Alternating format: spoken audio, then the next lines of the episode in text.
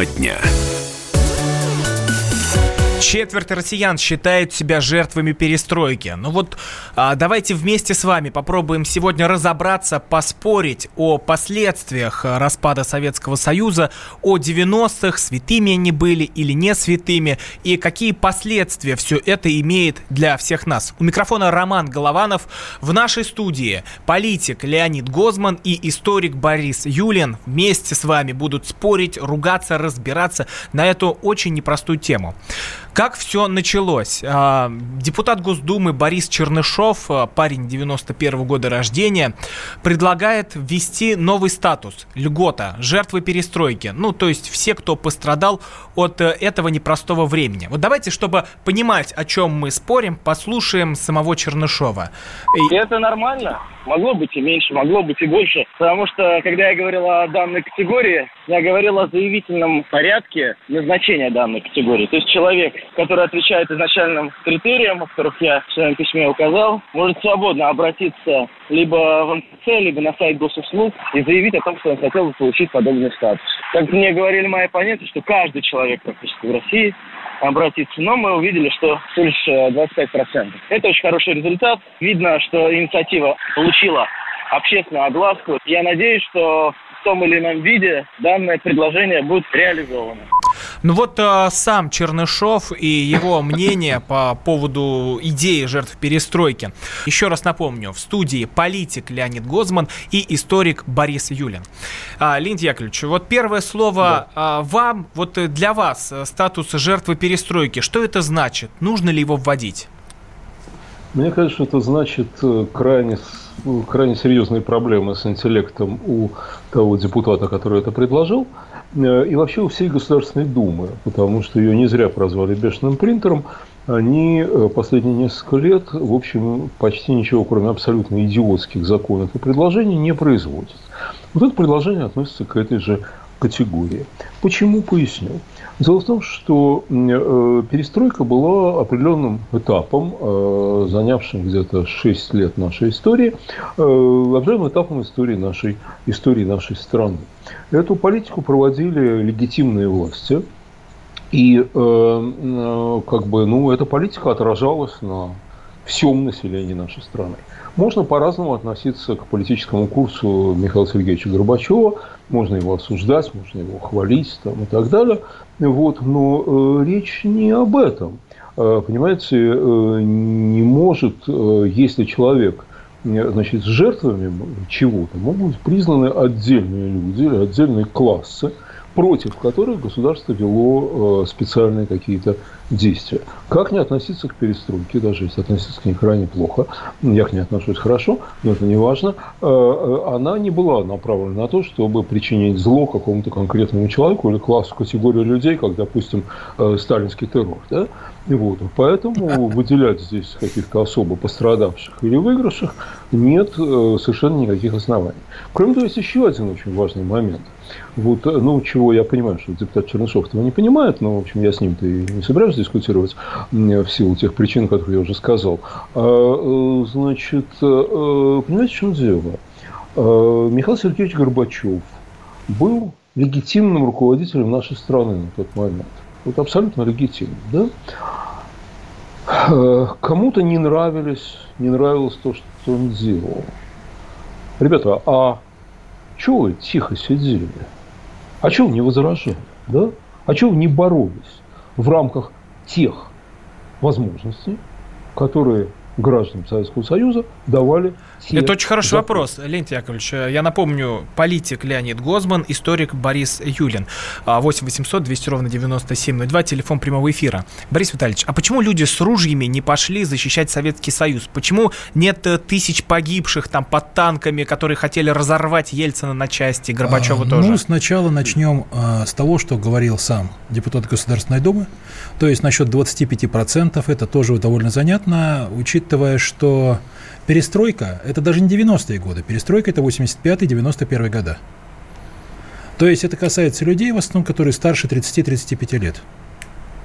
То есть это уже половина населения страны фактически ну, вычеркивает из списка тех, кто, по его мнению, может хоть как-то, хотя бы теоретически попасть будучи даже младенцем, в категорию... Ну, Но все-таки я с ним разговаривал, когда комментарий записывал, и Чернышов говорит э, про 90-е годы тоже. Но это А, уже Он не э, перестройка. размывает термин. Вот именно что размывает. Я говорю, это не, уже не перестройка. Это уже после перестройки. Перестройка – это вот как раз Горбачевская политика конца 80-х годов. Второй половины 80-х годов. Так вот, а теперь по поводу, вот здесь сказали насчет, а, как можно говорить, вот, допустим, о жертвах, когда а, власти вот, как, э, легитимны и так далее. Но почему-то про Сталина говорится совершенно другое. То есть... а, в одном случае, так сказать, мы э, что-то вот это вот учитываем, читаем, в другом рыбу заворачиваем. То есть вот такой двуличный подход господина Гозмана, он, конечно, ну как, ну, он привычен, но все равно не радует. Что же касается самой перестройки, типа того, что это не касалось, допустим, а, никто не хотел причинить вред какой-то категории людей. Да хотели причинить вред, хотели забрать собственность в свои руки, провести приватизацию ту же самую, то есть а, на- найти собственника для предприятий, то есть, ну, фактически народное достояние растащить по своим личным карманам. За счет этого появляется категория богатых и ну, группы богатых и очень богатых людей, но они получаются за счет перераспределения в их пользу национального достояния, то есть это отбирается у других людей. Что мы сейчас, собственно говоря, и наблюдаем. И в 90-е наблюдали, и сейчас наблюдаем. Так что э, политика была направлена на то, чтобы хуже жила большая часть населения страны. Вот вопрос а, тут прислали Леониду Гозману. А, потому что никто не верил, что СССР может развалиться, пройдя пекло революции, а, гражданской войны и Великой Отечественной. Может быть, вот поэтому никто не пошел, потому что никто не думал о Ну, распаде. То есть, то есть, что автор письма говорит, что были дураки, да? Что они были дураки. Ну, а многие так говорят, что за- поверили Ельцину, поверили вот э, в эти обещания. Причем здесь Ельцин? Нет, нет, нет, в будущем мы же говорим, вот э, Подожди, если уж говорить про подожди. Чернышова, Этот он самый- берет и перестройку, и 90-е годы. Этот большого ума мужчина, депутат Государственной Думы, да, вот, он говорит про перестройку. Никакого Ельцина не было. Был Горбачев. Правильно? Был Горбачев. Вот, а, значит, э, если человек говорит, э, я вот такой дурак, что поверил, ну, дурак, ну что поделал, значит дурак. Мне кажется, Значит, обманули? нет, мне это кажется, нет. Мне это кажется, никто не обманывал. Мне кажется, что, в общем, перестройка была абсолютно необходима. Я благодарен Михаилу Сергеевичу Горбачеву, как гражданин страны, за то, что он сделал, хотя я не все одобряю из того, что он сделал. Вот. Но, э, э, знаете, вот по поводу сравнения со Сталиным, значит, ну, во-первых, я, э, видите ли, вот мой собеседник начал с того, что оскорбил меня. Мне кажется, это неправильно. Мне кажется, это неправильно. Я пока ничего плохого про него лично не сказал, хотя могу. Вот, и он сказал... Да значит, вы скажете, скажете прочего. обязательно. Следите. Нет, нет, нет, нет, я не буду. Я не буду. Я не опускаюсь до таких вещей. Вот, но вообще, но вообще следите за речью. Следите за речью. Вот. Но я хочу сказать вот про что. Вот он сказал про Сталина и так далее. Ну, я понимаю, что вы историк, и вам это знать не обязательно. Но при Сталине был массовый террор. При Сталине миллионы людей, миллионы, с этим согласен даже товарищ Зюганов, миллионы людей были жертвами политики государственного террора. Вот. вот некоторых расстреляли, а некоторых нет. Некоторых посадили, а некоторых нет. Вот те, кого расстреляли, их семьи являются жертвами. Те, кого посадили, являются жертвами. А те, кто, например, сажал и расстреливал, те точно жертвами не являются, являются преступниками. А люди, которых просто все это обошло, они не являются ни жертвами, ни преступниками, понимаете? Вот в этом, между прочим, разница между перестройкой и сталинским временем. Вот так. Это был Леонид Гозман, Борис Юлин. Ну, а, сразу же переходим вот к, к- к варианту жертв перестройки. Я, например, все жертвы перестройки не считаю, я вообще не считаю себя жертвой. Но то, что перестройка нанесла большой ущерб стране и народу, это для меня, например, совершенно очевидно. Именно, кстати, как для историка. А, Кстати, то, что при Сталине кто-то там сидел, кого-то расстреливали. Дело в том, что преступники тогда тоже а, подвергались, получается, репрессиям, потому что слово репрессия это не просто слово что-то что-то хорошее или что-то плохое. Это воздействие, собственно, на какие-то определенные категории населения. И вот если мы берем, допустим, ту же самую перестройку, то являются ли жертвами те, кто из-за этой перестройки а, оказался втянут в, а, в межнациональные конфликты? Ну, в какой-то мере Это да. в какие? Ну, дело в том, что когда шла перестройка, у нас начались межнациональные конфликты, например, Нагорный Карабах, у нас э, были конфликты, вот, связанные с национальными этими националистическими движениями в Грузии и в Прибалтике.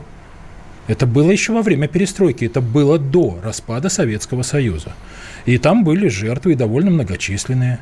Так вот, когда оказывалось, что вот, э, людям ломали судьбу, жизнь, когда вот это вот там э, типа русский чемодан, вокзал Россия. Ну вот э, об этом мы поговорим в следующей части нашей программы. Напоминаю, в студии политик Леонид Гозман, историк Борис Юлин, я Роман Голованов. И вот сообщение хотелось бы зачитать. Всем привет, мы родились в 90-е годы. А, вот три человека нам пишут. Дмитрий, Глеб, Ростислав, мы жертвы 90-х. Ну вот так считают а, молодые ребята. А, не, тут пишут, потерял деньги, когда продал дом и разрушился Советский Союз. Это все превратилось в фантики. Тема дня. Можно уйти в большую политику, но большой спорт пойдет вместе с тобой. С тобой. Чемпион мира в тяжелом весе. Боксер с самыми большими кулаками за всю историю бокса. Действующий депутат Государственной Думы. А теперь еще и ведущий радио «Комсомольская правда». Николай Валуев в авторской программе «Большой спорт». По средам в 10 вечера по Москве.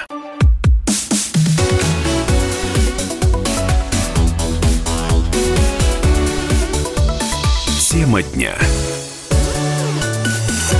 Считаете, вы, считаете ли вы себя жертвой перестройки? Спорим в эфире радио «Комсомольская правда». Политик Леонид Гозман, историк Борис Юлин, я Роман Голованов. Вот четверть россиян считают себя жертвами перестройки по данным ВЦИОМ, а депутат Борис Чернышов и вовсе предлагает ввести этот э, статус, ну вот чтобы люди получали льготы.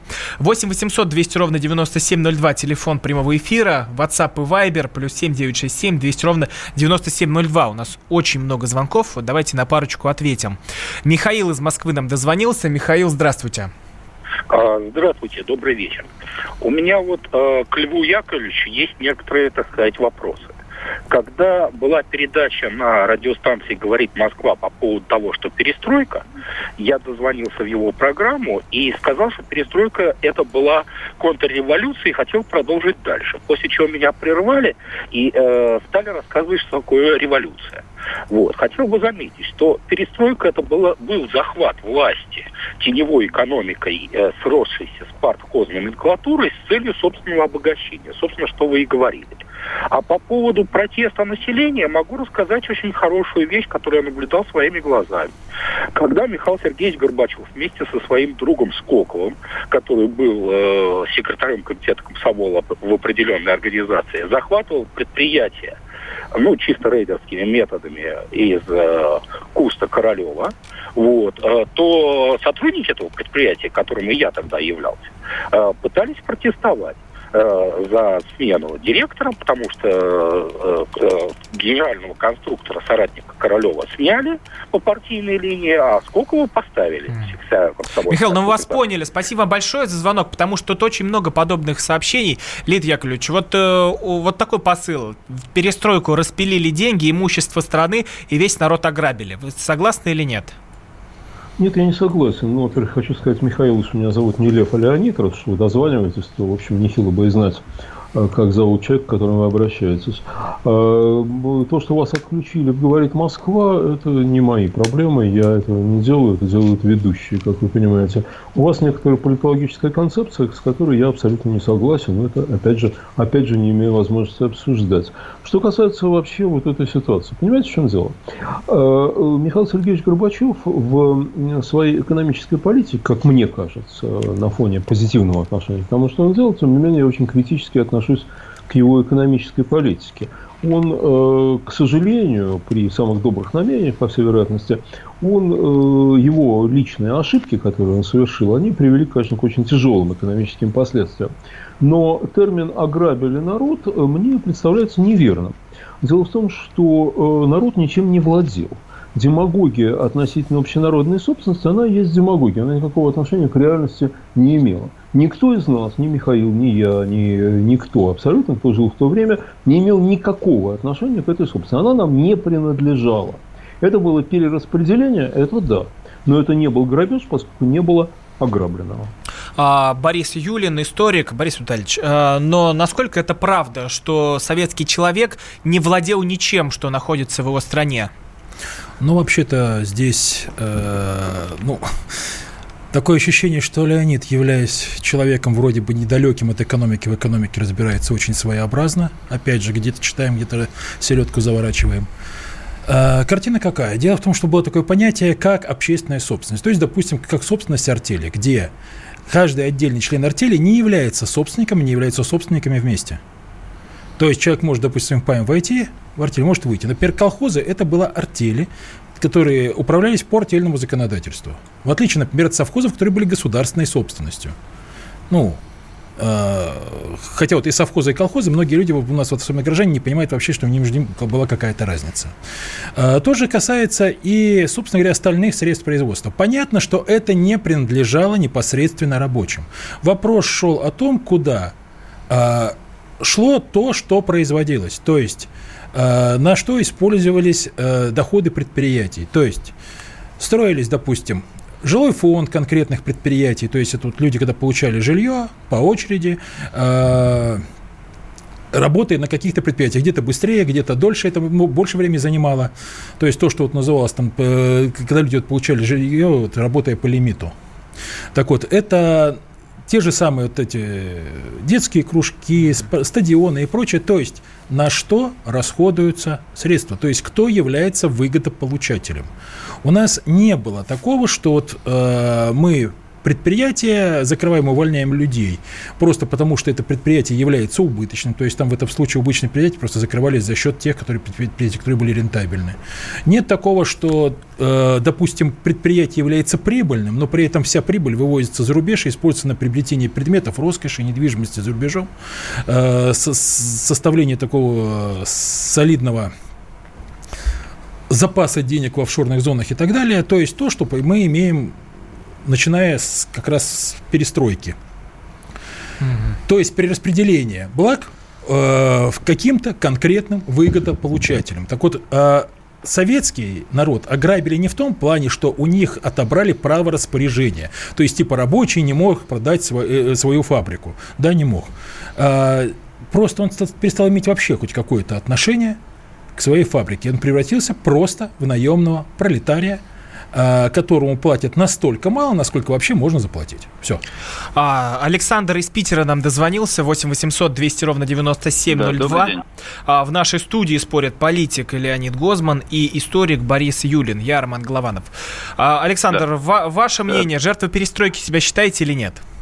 А, мое мнение такое, что нужно ввести два новых термина. Это перестройка Сталина и террор Горбачева и Ельцина на самом деле. Потому что действительно террору Горбачева и Ельцина подверглись очень много людей, целая страна. Ибо Советский Союз был, по сути, заповедником. Заповедником э, чистоты, э, где люди жили э, благодаря, ну, во, во имя счастья друг друга и не забывая, ну, это счастье друг друга разделялось Ой, ради, э, ну, между всеми, понимаете, э, заповедник среди диких, озлобленных зверей, которые, ну, к сожалению, съели его съели этот заповедник, уничтожили.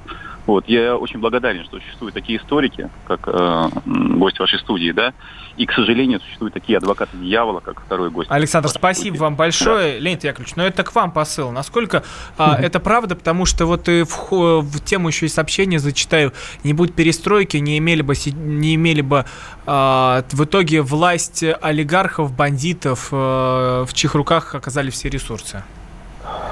Ну, вообще, хотелось бы узнать, конечно, к сожалению, жалко, что вы не спросили, а уже отключился, я полагаю, сколько лет Александру насчет того, что люди жили для счастья друг друга и так далее. Хочу напомнить, что в этой счастливой стране, в этом заповеднике, э, люди, работавшие в сельском хозяйстве, крестьяне, неважно, в колхозах или совхозах, они не имели паспортов, они были прикреплены к земле. Ну, а почему, они... Борис Ильич, а почему смеетесь? Разве это неправда? А, ну, например, паспорта, когда паспорта прошла коллективизация... а давайте, давайте вот э, Когда началась мнение. коллективизация, то есть с 29 по 39 год, из деревни э, в города перебрались, ну, из-за того, что шла механизация ну, а как сельского хозяйства. было паспорт свой добыть человеку? Я просто скажу цифру. Перебралось 34 миллиона человек. Паспорта в деревнях не выдавали, потому что банально не было паспортных э, столов, то есть, ну, не, не, не было охвачено этой услугой Илья населения. а вы как думаете, почему паспорта вот не отдавали людям, которые хотели переехать в город? Ну, давайте, Им отдавали я паспорта. Я тогда закончу. Я тогда закончу, ладно. А потом крупный историк, э, он объяснит, как я не прав. Вот. Э, значит, 34 миллиона человек не перебрались в город. 34 миллиона человек в значительной степени сбежали от того голода, который устроили большевики. Я хочу напомнить, что в этой счастливой стране от 5 до 7 миллионов человек погибли в результате искусственного голода, который устроила коммунистическая власть. Я хочу напомнить, что паспорта не выдавались до хрущевского времени. Только Никита Сергеевич Хрущев, над которым так любит смеяться, начал выдавать паспорта. До этого колхозники жили на положении крепостных крестьян в колхозе. Их могли отпустить, но только по особому распоряжению. Если же человек покидал сам свободно, покидал деревню, то его не брали ни на какую работу, и он тем самым совершал преступление против страны. Я хочу вам напомнить, что в этой прекрасной стране, где э, так вообще люди жили для счастья друг друга, Разница между богатыми и бедными была примерно такой же, как сейчас, если не больше, просто на фоне совершенно другого уровня потребления. Я хочу напомнить о полном бесправии в этой стране. И самое главное другое. Э, Горбачев начал перестройку не потому, что он по заданию Госдепа или еще каких-нибудь плохих людей хотел уничтожить великую страну. Он начал перестройку потому, что к моменту его прихода к власти в нашей стране было абсолютно исчерпан золотовалютный резерв. К сожалению, ну, почитайте, кстати, книжку Гайдара «Гибель империи». Это лучшая книга о том, почему развалился Советский Союз. Очень понятно и четко написано, достаточно 10 классов образования, чтобы понять. Все, так вот, к этому моменту, когда Михаил Сергеевич Горбачев пришел к власти, э, значит, у нас золотовалютные резервы были исчерпаны – Упали цены на нефть. Они в значительной степени упали из-за войны в Афганистане. Это более сложная схема, но, в общем, это из-за этого, из-за войны в Афганистане, саудиды э, стали снова дружить с американцами, э, сняли квоты на добычу нефти, нефть упала и так далее. К тому моменту значит, мы, к сожалению, ничего не могли продавать. Наша промышленность была абсолютно неконкурентоспособной, совершенно. Оружие... Леонид Яковлевич, мы продолжим сразу после новостей наш э, разговор. одну секунду, да? Ну хорошо, вы тогда дадите. Да, давайте ладно? сразу после новостей Спасибо. вам слово дадим. Э, Леонид Гозман, Спасибо. Борис Юлин, Роман Голованов, 8 800 200 ровно 9702. Считаете ли вы себя жертвой перестройки? Вернемся к нашему разговору. Принимаем также ваши сообщения в WhatsApp и Viber. Тема дня.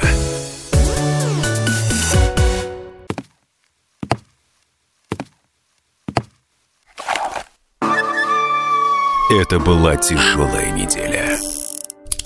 Хороший. Ребята, давайте жить дружно. Плохой. Понимаете, не признавали у одного кандидата подпись его родного отца. Злой. А вот что у нас в России, вот что у нас в России. Бред, да? Николай Платошкин подводит итоги недели. Каждую пятницу на радио «Комсомольская правда» в 6 вечера по Москве.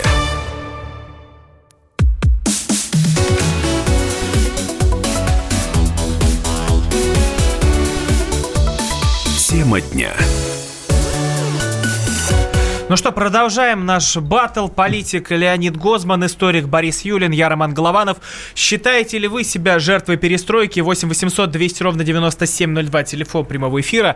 А, очень много звонков, и будем принимать, э, отвечать, постараемся а, максимально много вывести в эфир слушателей. А, Леонид Яковлевич, ну вот я, как обещал, вам слово. Да, спасибо большое. Я постараюсь быстро закончить. Значит, смотрите, к этому моменту золотовалютные резервы исчерпаны страны цены на нефть, то есть то, что дает это золото, эти доллары там и прочее, резко упали.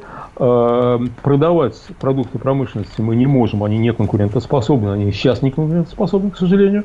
Вот у вас в студии масса стоит всякой техники, она вся импортная, она ни, ничего из нее не сделано в России, все сделано где-то. Вот. Э, оружие мы продавали, но это были политические продажи. Наши братья э, нам давали с маслом в ответ на это дело, только благодарность выражали. Опять же, как и сейчас, вот только что на африканском форуме на 20 миллиардов долларов – им простили африканцам долги, но они скажут спасибо, ну прекрасно. Вот. А народ надо было чем-то кормить. Брежнев закупал продовольствие и товары народного потребления закупал за твердую валюту, как бы в обмен на нефть, фактически. Да? У Горбачева такой возможности не было. У него был, был выбор.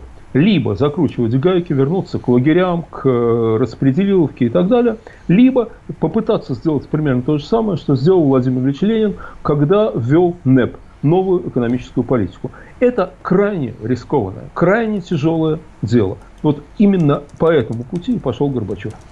А, это был Леонид Гозман. Напоминаю, телефон прямого эфира 8 800 200 ровно 9702. Считаете ли вы себя жертвой перестройки? У нас в студии историк Борис Юлин. Борис Витальевич, ну, неужто все так? Ну как, совсем не так. То есть, собственно говоря, все, что сказал Леонид Гозман, все является обманом. Неужто ну, прям все? Ну, например, если брать золотой запас Советского Союза, то на момент прихода к власти э, Горбачева э, он составлял э, такую скромную сумму, как 720 тонн. При Горбачеве он сократился до 290 тонн. То есть две трети золотого запаса потрачено было именно при Горбачеве. При Черненко он, например, рос, золотой запас. А обманом является то, что мы золото получали за нефть. Золото у нас в основном шло, так сказать, с банальной добычи золота у себя в стране. Э, насчет э, того, что мы ничего не продавали за рубеж, что мы были неконкурентоспособны. 40% мирового рынка гражданской авиации принадлежало Советскому Союзу. Это больше, чем э, то, что доля Соединенных Штатов или Великобритании. Сейчас у нас даже на внутренних рейсах в основном импортные самолеты, а тогда значительная часть мира, довольно заметная, летала на наших самолетах не считая того, что внутри у нас летали только свои самолеты. Мы продавали э, не только оружие, э, продавали сельхозтехнику в довольно больших количествах, но при этом мы продавали даже легковые автомобили, чего не можем сделать сейчас. То есть сейчас у нас легковые автомобили в основном импортные, правильно? Даже у себя внутри не можем обеспечить э, их производство, то есть рынок для них. А в то время продавали, например, легковые автомобили в такие стра- страны, ну, такие, знаете, недоразвитые. Слышали вы о них или нет? Япония, Франция. Например, если вы посмотрите даже фильм «Корсиканец» с Жаком, э, ну, Жаном Рено, то э, там главный герой в этом фильме ездит на э, советском автомобиле «Нива». То есть э, насчет э, э, так сказать, э, полной зависимости от нефти – обман. Тем более, что пик цен на нефть, он был вот в 1974 году, потом спало, и дальше серьезного падения на нефть довольно долго не было. То есть нефть стала падать опять же ближе уже к середине 80-х. То есть и сама доля нефти вот в нашем бюджете была гораздо меньше, чем сейчас, во много раз меньше. Все-таки у нас большая часть нефти перерабатывалась внутри, а не продавалась за рубеж. То есть продавали мы тогда меньше нефти, и цены тогда ниже были. И кроме того, э, вот если не брать даже вот эту вот э, нефть, там, то, то, что касается закупок продовольствия, сейчас доля э, покупного продовольствия выше, чем была в Советском Союзе. А то, что мы находимся в зоне рискованного земледелия, продовольствие можем закупать, особенно твердые сорта пшеницы, которые у нас тупо не росли. Леонид Яковлевич, вот э, вопрос от Александра зачитаю. Гозман, зачем э, вы врете? Ну, что мне ему ответить? Э, знаете, Ответьте знаете, Борису Юлину, я... потому что Хорошо, это попробую. продолжение его речи. Ну, например, насчет золота я хотя попробую. бы. Я попробую, да. Я понимаю, что историку не обязательно знать разницу между запасами, физическими запасами металла, золота и золотовалютными резервами. Я вам скажу, что это разные вещи. Вы когда придете домой, посмотрите. Я прекрасно знаю, чем отличаются эти вещи. Можете не, не изображать постоянно, ну, не хамить постоянно, изображая вежливость и жалуясь на то, что вас оскорбляют. Вы просто прокомментируете цифру. Было 720 тонн золота при Горбачеве, количество упало до 290 тонн золота. Разумеется, естественно, естественно. А Горбачев, по вашему мнению, пытался как раз-таки восполнить запасы, которые стали меньше. Вы, мне кажется, задали вопрос, да? Я пытаюсь ответить. А, значит, Горбачев закупал продовольствие. Горбачев закупал продовольствие. Горбачев старался предотвратить в стране голод. Поэтому он, естественно, тратил золотовалютные резервы. Не только, разумеется, запасы золота в физическом э, выражении.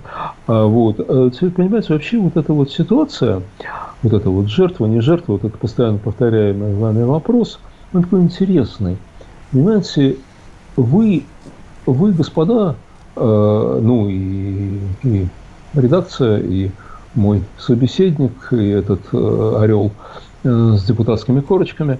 А, понимаете, вы делаете из людей, вы людей держите за каких-то слабых и ничтожных. Почему, Леонид Яковлевич? Ну вот зачем а мне вы кажется, так пошли? Вот можно сейчас я закончу. Да, мне кажется, что, вообще-то говоря, мы с вами, вы, я, Борис Юрин, мы отвечаем за все сами. Вот за все мы отвечаем сами. И никто не может нашу страну развалить, погрузить в кризис, что-то там ограбить, там и так далее. Вот все, что мы делаем, мы делаем сами. Мы свободные люди. Мы свободные люди не по политической системе, но свободные люди, потому что таки, так, таковыми нас создал Творец. Понимаете? Мы свободны. И мы, как свободные люди, за все отвечаем сами. Вот у меня вопрос к Борису Витальевичу. Вот на фоне этого. Это Борис Витальевич, а вы считаете себя виновным в этой перестройке, в распаде Советского Союза в 90-х годах? Вот вы выходили, вот лично вы, биться за Советский Когда Союз? Когда был разгар перестройки, я жил срочную службу в армии. Поэтому мне как-то немножко сложно было. Кроме того, есть такой момент, когда людей просто обманывают. Когда ну вот получается, Леонид что рассказывает, что считаем. Нет, когда Леонид рассказывает, что э, невозможно э, вот так обманывать людей, так сказать, типа, э, что это такое, мол, такие люди тупые и прочее, значит, он отрицает сам принцип, что реклама двигатель торговли когда э, людям навязывают через рекламу товары, которые, в общем-то, им даже не особо нужны. Но это происходит массово и со всем населением. Вы так знаете, вот, тогда пропаганда отрицаю. обманула. Нет, а как же так? Вы же говорите, что людей, если обманули, не, как же так? Они такие простите, тупые. Одну одну Их же обмануть нельзя, не иначе они тупые. Один момент, да? Я не отрицаю э, возможности рекламы. Я защищаю, в отличие от вас, человеческое достоинство. А вы, кстати говоря, отслужив в армии, действительно, у вас было много времени защищать Советский Союз. Вы этого не делали. Вы ни черта не делали, абсолютно. Я делал в соответствии со своими взглядами, а вы не делали ничего. А теперь вы жалуетесь. То, что вы делали, я прекрасно знаю. Кстати, я ни на дальше. что не жалуюсь. Это первое. Дальше. Это нормально. Я ни на что не жалуюсь. Ну как-то вы не жалуетесь? Жалуетесь. Так не жалуюсь. Страну развалили, людей ограбили. Да, людей а вы, ограбили. А вы действительно, а вы действительно. И вы поддерживаете тех и защищаете и тех, кто ограбил могли, людей. И поэтому вы не могли, вы не могли защищать, потому что вы действительно, вы служили действительную. Действительно вы служили либо год, либо два. У вас было времени достаточно. Вы этого не сделали. Вы этого не сделали. Вы проявили слабость, трусость, глупость, все что угодно. Если вы не защищали свои взгляды, свои я свои защищал, а вы свои нет. Вы знаете, вот. ваши взгляды, как я вот заметил, они отличаются редкой такой людоедскостью, как и у всех, в общем-то, представителей это Союза правых дело. сил. Знаете, не вам судить. Это Почему не, не мне? А ну, кому? Ну, какой вы историк? Ну, о чем вы говорите? Для вас никакой. Для вашей да истории на вашей а планете – я никакой а историк. У вас как раз таки исчерпаны были золотые запасы, золотовалютные запасы. У вас ничего Советский Союз не продавал за рубеж. То есть, понимаете, вы с какой-то другой планеты. Да То есть вы либо сознательно врете, либо ни черта не знаете. Вот, вот, вот я даже не знаю, что из этого выбрать. И поэтому для вас я действительно отвратительный историк. Просто убогий и никчемный. Потому что я не считаю, что не было говорил, уничтожено голодом 5 миллионов человек. Нет, для вас, я говорю. Вам Для вас, Вам да. Виднее. Да, мне виднее, а что, что для вас я плохой историк. Ну, Простите, а конечно, а был вызван Гладомор, специально истребляли людей. И было жертв Гладомора, там, как вы сказали, 5 миллионов, да? Э, кроме того, вы всех, кто был э, посажен во времена советской власти, объявили жертвами репрессий. Ну, по крайней мере, при Сталине, которые были посажены. Простите, пожалуйста, есть понятие жертвы политических репрессий. Опять же, вы историк. А вы, уже, а вы хотите сказать, что было несколько миллионов жертв именно политических репрессий? Именно им Сколько? президент России открывал памятник недавно. Ну и что? Памятник мы, Ничего. президент мог открывать кому угодно. Он откр... Э, позволяет памятники Солженицыну, э, а его представители открывают памятные доски Маннергейму. Да и памятник ну, Ельцину он открывал. Он наградил э, так что Андрея для меня это не является да. никаким авторитетом. Mm-hmm. И я не собираюсь... Э, ну, меня, кстати, вот удивляет то, что вы объявляете то, что раз президент открывал, то значит все, это уже индульгенция. Да нет, да ну, Господь с вами, я к этому президенту отношусь очень плохо, в отличие Тогда от почему вы ко мне предъявляете такую претензию, что я должен, так сказать, следовать мнению президента. Да нет, я к вам другую претензию предъявляю. Вы тут говорите, как все делалось неправильно. Значит, вы родились в 67 году, если не ошибаюсь. Я сейчас открою вашу страницу. Да, в 67 В 67 году вы родились, да? Это означает, что в 90-м году, значит, в 85-м было 18, ну, пацан еще совсем понятно. Но уж, по крайней мере, с ельцинским режимом вполне могли бороться. Не боролись. Понимаете, я к вам претензии это предъявляю не потому, что вы там хорошо или плохо относитесь к Путину. Чем я, занимался, плохо. это а мое вы... личное дело. Вы да про нет, это ну даже и прочитать не могли, и вас это Простите, не касается. Пожалуйста. Может быть, у вас, конечно, были какие-то секретные занятия, но если вы сейчас говорите... Нет, я говорю, что вас том, это просто не касается. А Если то, что вы, вы рассказываете, что вы там отстаивали свои взгляды и так далее, я не знаю, какие вы взгляды отстаивали. Это я вам могу рассказать. Но как Союз правовых сил вы разваливали, ну, отстаивали развал Союза каждый человек, который выходит на публичную арену, а вы, мы с вами сейчас именно на ней находимся, да, он, в общем-то, должен отвечать за свою жизнь, за то, что он делал. И это уже не только его личное дело, это дело всех. Понимаете? Вот я и говорю, что вы ничего не делали для защиты своих Нет, вы всего лишь говорите, что вы демагог. Нет, вы прям ходите с плакатом «Я демагог». И вы сейчас именно этим занимаетесь. Поэтому я давайте же, вернемся к... Поэтому Борис давайте вернемся все-таки не к э, обсуждению личности моей или вашей личности, а к обсуждению темы перестройки. Совершенно правильно, я же об этом и говорю. Я же об этом и говорю. Я говорю, что... Нет, люд... вы пытаетесь перевести разговор на личности. Да ну бросьте. Я говорю, да не бросьте люд... вы. Вы именно этим сейчас занимаетесь. И упорно, люди, не пытаетесь, люди не, и пытаетесь никак не сойти с этой темы. Позвольте я повторю тезис. Э, про вас это я, в общем, так вот говорю, апропо. Да, значит, люди сами все решают. За людей нельзя ничего. Леонид Яковлевич, продолжаем людей мы сразу после опорать. короткой паузы. Напоминаю, телефон прямого эфира 8 800 200 ровно 9702. WhatsApp и Viber плюс 7 967 200 ровно 90. А, плюс 7 967 200 ровно 9702. А, в студии Леонид Гозман, Борис Юлин, я Роман Голованов. А, также напоминаю про голосование. Номера объявим сразу после перерыва и вернемся к нашему спору.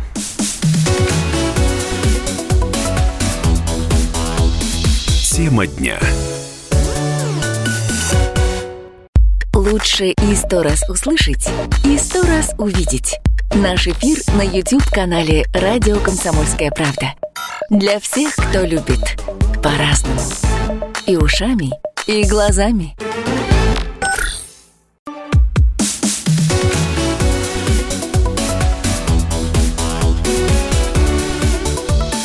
Тема дня.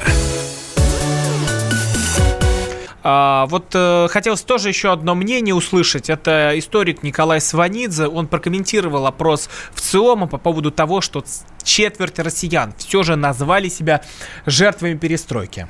Советский Союз рухнул не в перестройку. Знаете, все равно, что там ненавидеть собственную старость. Старость – это один из этапов жизни. Точно так же перестройка, просто когда уже стало ясно, что по-прошлому Советский Союз никак, никак не выстоит. Ясно было, что вот эта вот старая административно-командная система с однопартийным руководством, с этим дряхлым ЦК, она не может управлять страной. Это невозможно. Нужно что-то менять. Но когда стали менять, выяснилось, что уже поздно. Это все равно, что обвинять врача в том, что он там, скажем, попытался онкологию оперировать, не получилось и, и умер больной, но не, не врач виноват. А, историк Николай Сванидзе. Вот э, после он э, рассказал очень интересную вещь, что при Советском Союзе деньги были просто нарезанной бумагой. И когда прошли гайдаровские реформы, то уже можно было хоть что-то купить на прилавках, пусть задорого, но что-то можно было купить, когда при Советском Союзе это было сделать невозможно. Вот, Леонид Яковлевич, э, очень много сообщений по поводу того, что деньги обнулились после этих реформ. И вот если мы считаем 90-е, все-таки это такая история после перестроечная, история после падения Советского Союза, мы тоже про нее обязательно должны поговорить, то как людям-то вот это все объяснить, как им ответить, что деньги взяли и превратились в пыль? Вы знаете, ну, есть то ли китайское, то ли еврейское проклятие, чтобы ты жил во времена перемен. Во время перемен жить крайне тяжело, крайне тяжело, да. Вот. Но, э, понимаете, в чем дело? Деньги были потрачены украдены коммунистами еще до Горбачева. Есть такое понятие денежный навес, опять же, я думаю, ваш собеседник, наш собеседник этого не знает, но это не важно. Значит, есть понятие денежный навес. В общем, вот э, деньги формально были, на них нельзя было ничего купить. Их использовали власти против, ну, для своих целей, вовсе не для того, чтобы строить дома, а для того, чтобы осуществлять различные экспансии и так далее. Это очень тяжелый процесс, и он продолжается как очень тяжелый, и людям очень тяжело жить. И то, что происходит сейчас, это, по-моему, отвратительно и ужасно. Отвратительно, несправедливо, омерзительно совершенно, недостойно нашей страны. То, что происходит сейчас. Но мне кажется, э, вот ответственные граждане нашей страны, ну, люди состоявшиеся, люди серьезные, да, они, э, ну, им стоит искать пути выхода из нынешних проблем, а не искать все время тех, кто 20 лет назад, 30 лет назад, 100 лет назад – их чем-то обидел, недооценил, обманул, ограбил. Лид Яковлевич, давайте послушаем мнение писателя Эдуарда Лимонова, который назвал себя жертвой перестройки. Ну, я думаю, что я жертва перестройки в прямом смысле, потому что договоры на мои книги того времени, это были книги, мои первые романы, да, в том числе это «Я Эдичка», там «Палач» и прочее, они были заключены еще в 90-м году, и по этим договорам мне полагалось где-то рубль с книги, да, и в то время было продано в общей сложности вот этих нескольких книг около 4 миллионов. А поскольку выплаты книги стали выходить только в ноябре, по-моему, если я не ошибаюсь, в декабре 91 -го года, а первые выплаты пришлись на январь, а в то время уже цены взлетели, по-моему, в 240 раз постепенно. А, Эдуард Лимонов, э, вот его мнение. Борис Витальевич, э, вопрос простой. Где деньги? Когда они пропали? Ой, когда как раз перераспределили собственность. Дело в том, что э, обесценивание денег – это один из инструментов, с помощью которых можно как раз-таки провести за недорого приватизацию, то есть расхитить общественное достояние, сделать его своим, ну или государственное достояние. И кроме того, здесь просто какие моменты вот были упущены, мы просто это даже вот не обсуждали. Например, на 85 год продолжительность жизни в Советском Союзе была 69 лет. Это было ниже, например, чем в наиболее передовых странах, но это было выше среднемирового уровня. То есть, в принципе, так, ну, вполне приличным считалось.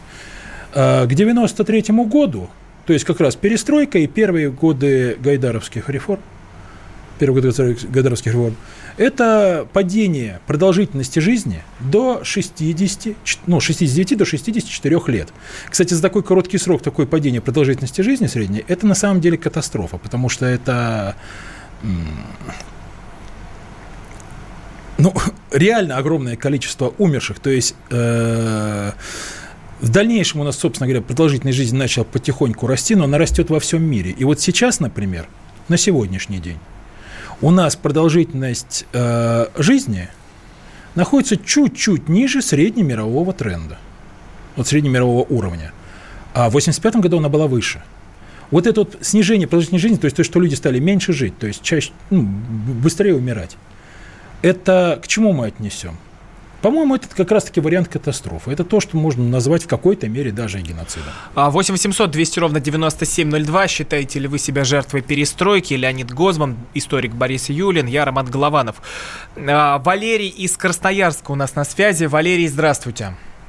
Добрый вечер. А, интересная у вас беседа. С одной стороны, я слышу лозунги, эмоции, с другой цифры и факты. Но я, в общем-то, все-таки придерживаюсь второй стороны. И хотелось бы очень услышать от, возможно, кем-то уважаемого Леонида Яковлевича ответ на простой вопрос. Почему любители перестройки Горбачева и Ельцина пеняют старой советской системе на то, что э, они, значит, закупали товары народного потребления и только продавали нефть, при этом э, то же самое предлагали делать зачем нам производить самолеты, зачем нам производить там еще что-то, если мы все это можем купить за нефть? Это первый вопрос. И второй Давайте вопрос. на одном вопросе остановимся, у нас не так много времени. А, Яковлевич, есть что ответить? Никто и никогда из э, нашей команды, нашего политического спектра такую глупость не предлагал. Гайдар. Ну, не рассказывайте мне про Гайдара. Про Гайдара-то я, я уж, да, уж да, побольше да. вашего знаю. Да я знаю, вы знаете много. Давайте, что, ито- правду говорили. давайте итоги голосования подведем. А, За позицию Леонида Гозмана проголосовали 28,2% слушателей. За позицию Бориса Юлина 71,8% а, слушателей. А, И вот э, уж слово Борису Витальевичу как победителю. Но как думаете, вот стоит ли нам продолжать копаться в прошлом? Вот у нас буквально 30 секунд. А, прошлое – это фактически диагноз того, что происходило. Правильно поставленный диагноз позволяет лечить. Неправильно поставленный диагноз убивает. Но это нас не а, топит вот это вот постоянно. Я говорю, нужно что не, там у не Сталина, что в постоянно об этом Союзе. спорить, а нужно просто знать, какие были сделаны ошибки, чтобы их не допускать. Спасибо большое за этот яркий разговор. Леонид Гозман, Борис Юлин, я, Роман Голованов были с вами. Всего доброго.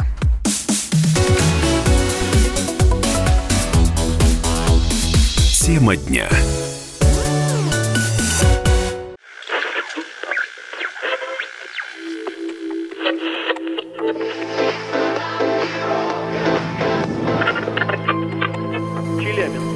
95,3. Пятигорск 88 и 8. Самара 98 Новосибирск 98,3. Ставрополь 105 и 7. Краснодар 91 и 0. Красноярск 107 и 1. Благовещенск 100 ровно и 6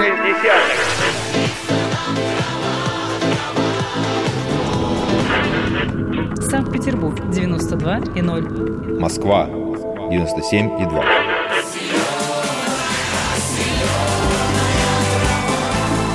Радио «Комсомольская правда». Слушает вся земля.